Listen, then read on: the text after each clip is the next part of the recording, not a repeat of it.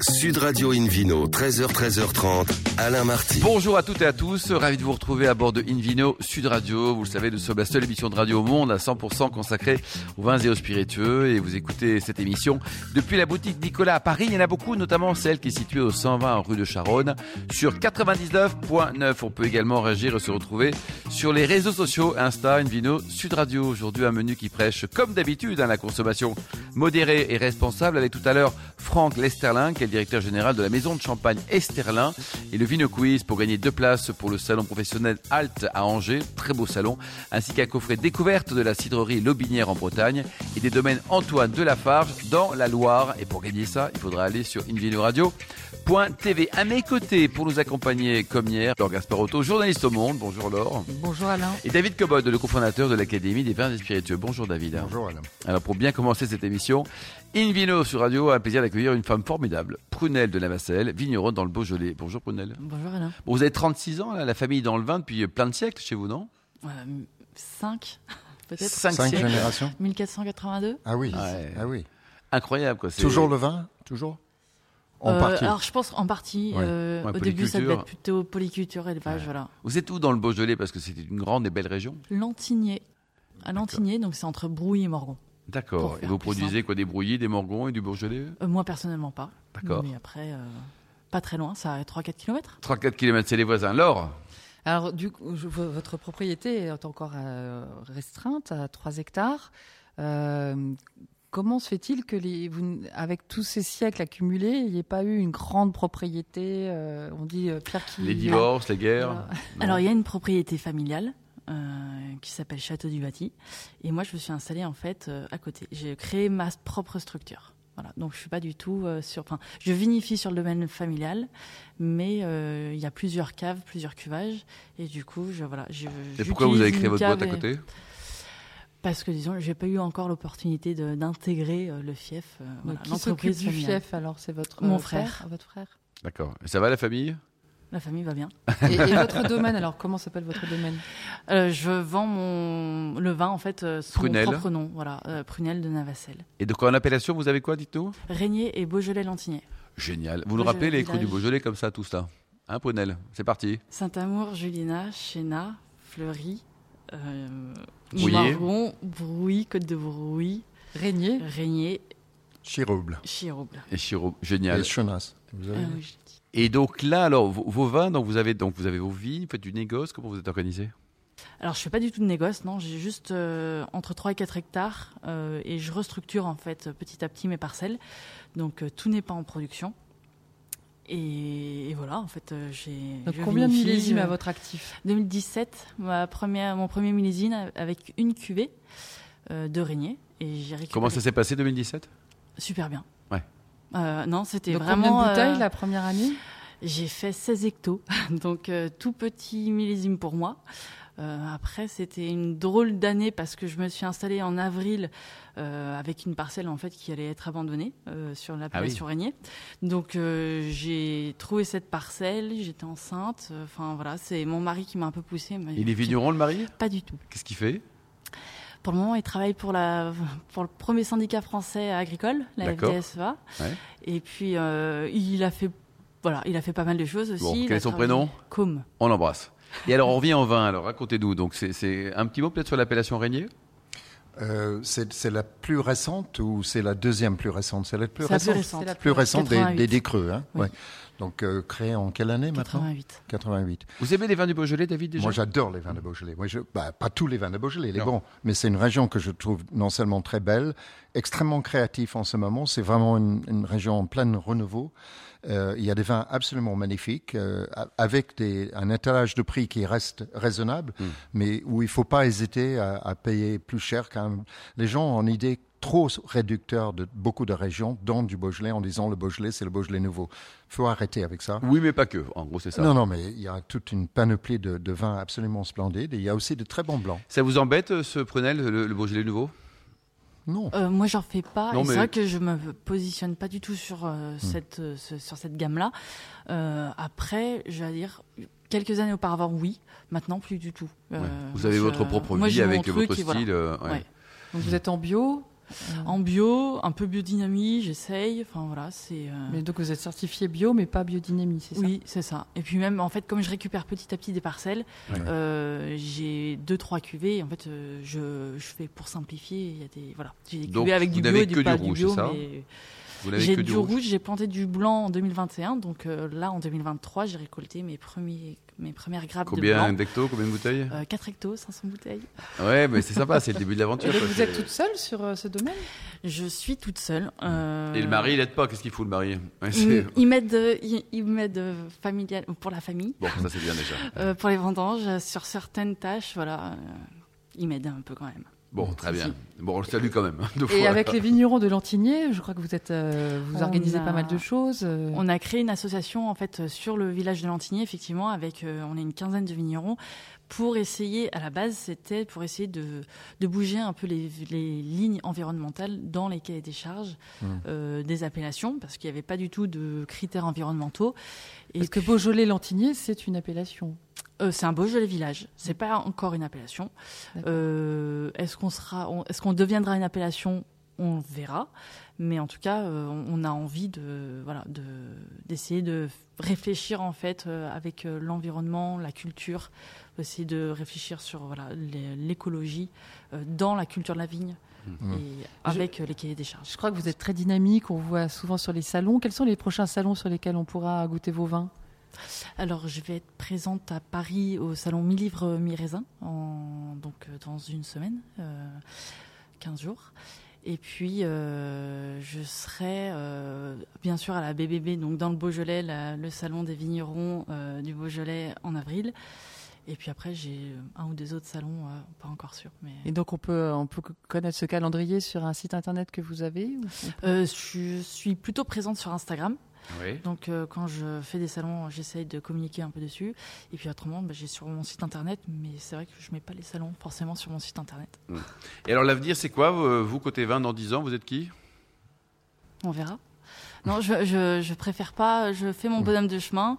J'essaye de récupérer un peu des parcelles, de replanter. Je- J'essaie d'évoluer à mon, on va dire à ma petite échelle. hein. C'est c'est vrai que je suis Mais la quel- seule. donc, Quelqu'un euh, seul, raisonnablement, dans votre région, vous pen- pensez pouvoir seul exploiter combien d'hectares Pas plus de 5 euh, Non, pas plus là. Pas plus. hein, ouais. Après, il va Bah, c'est falloir pas mal que- déjà, hein. Ouais. après- Après, voilà, voilà, Ouais. il va falloir que. je- Il faut de- Déjà- devenir une équipe, Oui. c'est autre chose. Et c'est même agréable de travailler en fait avec d'autres personnes.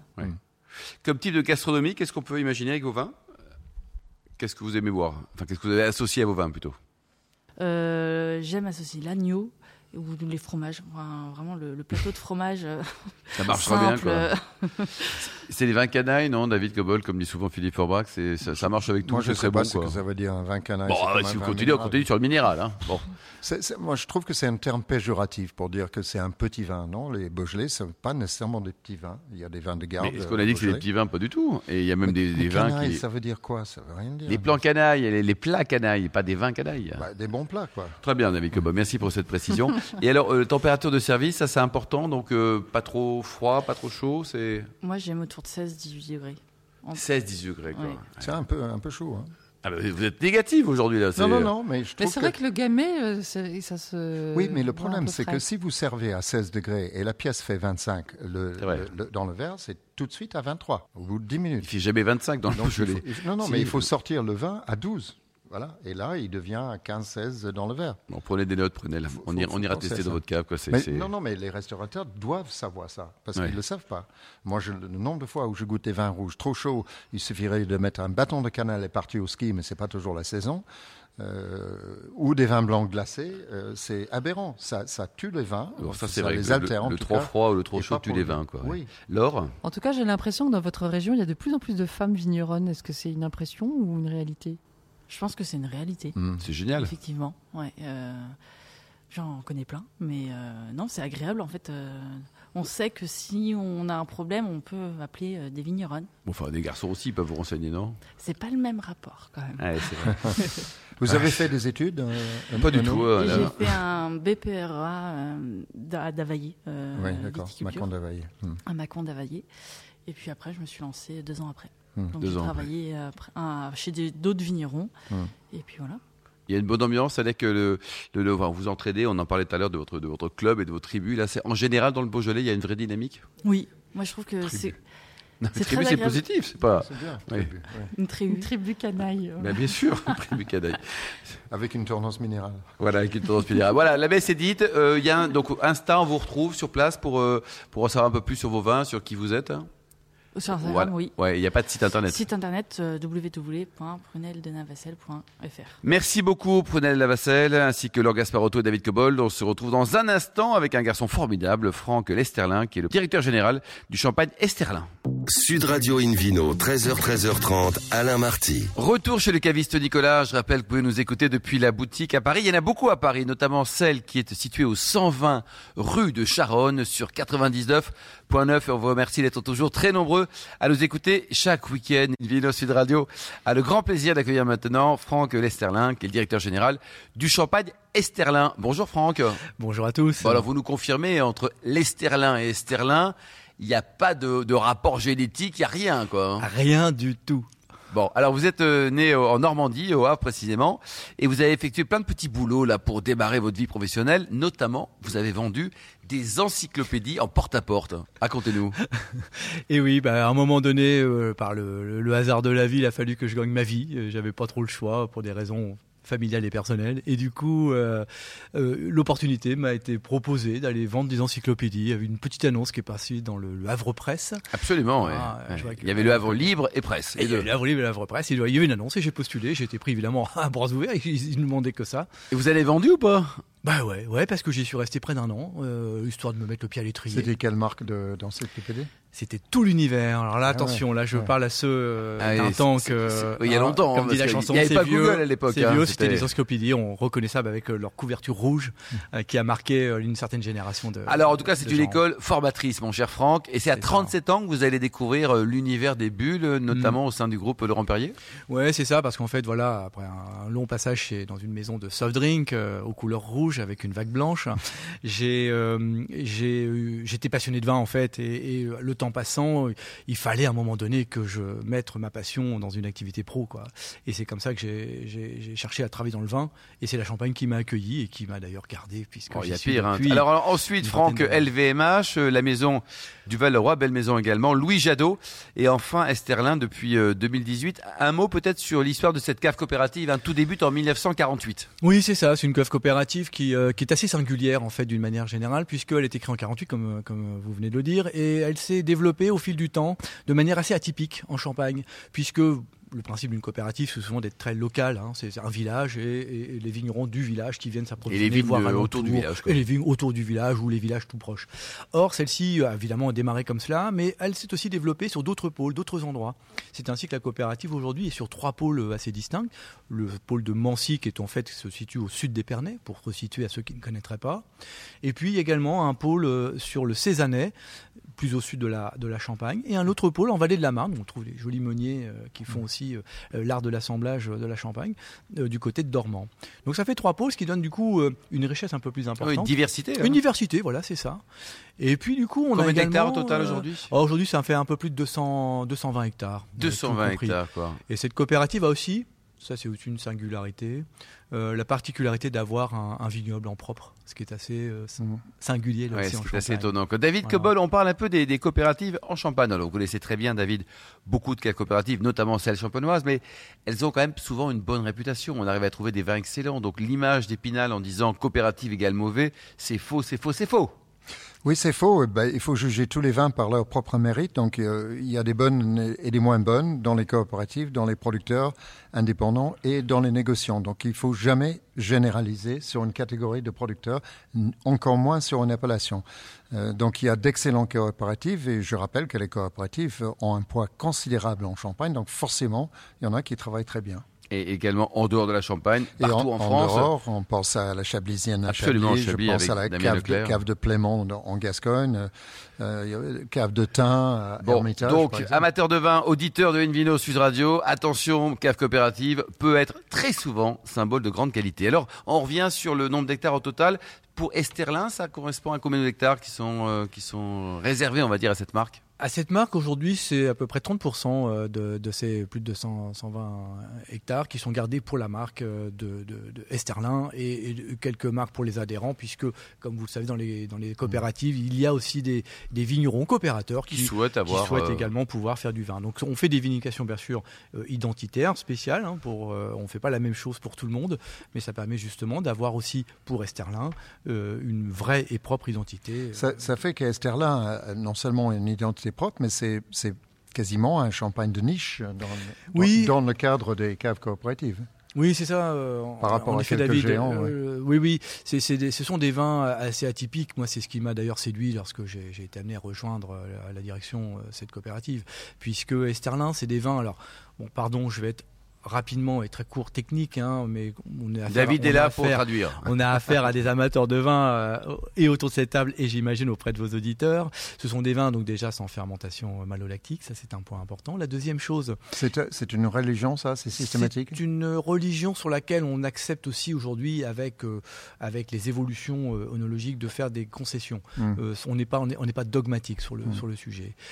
Ça, c'est le premier point, c'est un peu la tendance, hein, le- le- l'armature, on va dire, de- des styles estalins. Le deuxième chose, c'est des vieillissements plus longs, parce que vous le savez comme moi, euh, sans malo, ça fait des vins avec euh, tension, avec Mmh. euh, un peu plus d'acidité, donc il faut que ça s'arrondisse, et c'est le vieillissement qui va aider cela. Et puis, le troisième sujet, c'est sur les vins non millésimés, c'est l'apport de cette, euh, d'une réserve perpétuelle qu'on appelle un peu dans notre jargon, alors les gens du Sud euh, s'en émeuvraient peut-être, mais c'est euh, c'est la solé- une Solera. Et c'est une vieille Solera, et ça, c'est vraiment séduisant, parce que c'est une Solera qui a Et été- Solera, c'est quoi, David Solera, à l'origine, le mot est espagnol, ça signifie une zone ou sol occupée par une rangée de barriques. Euh, C'était le départ. Et, et le système était qu'on remplissait les barriques de, de la première rangée par les barriques de la rangée supérieure et ainsi de suite en montant. Donc ça a démarré à XRS. Euh, C'est très utilisé pour les, les vins, euh, les XRS finaux en particulier, mais toute la catégorie des XRS l'utilise, les Oloroso, les Amontillado. Et puis ça s'est développé ailleurs et plusieurs euh, champenois euh, l'utilisent pour gérer la question de vin de réserve plutôt que de garder euh, séparément les millésimes en réserve. On fait un assemblage dynamique de l'ensemble de ces vins.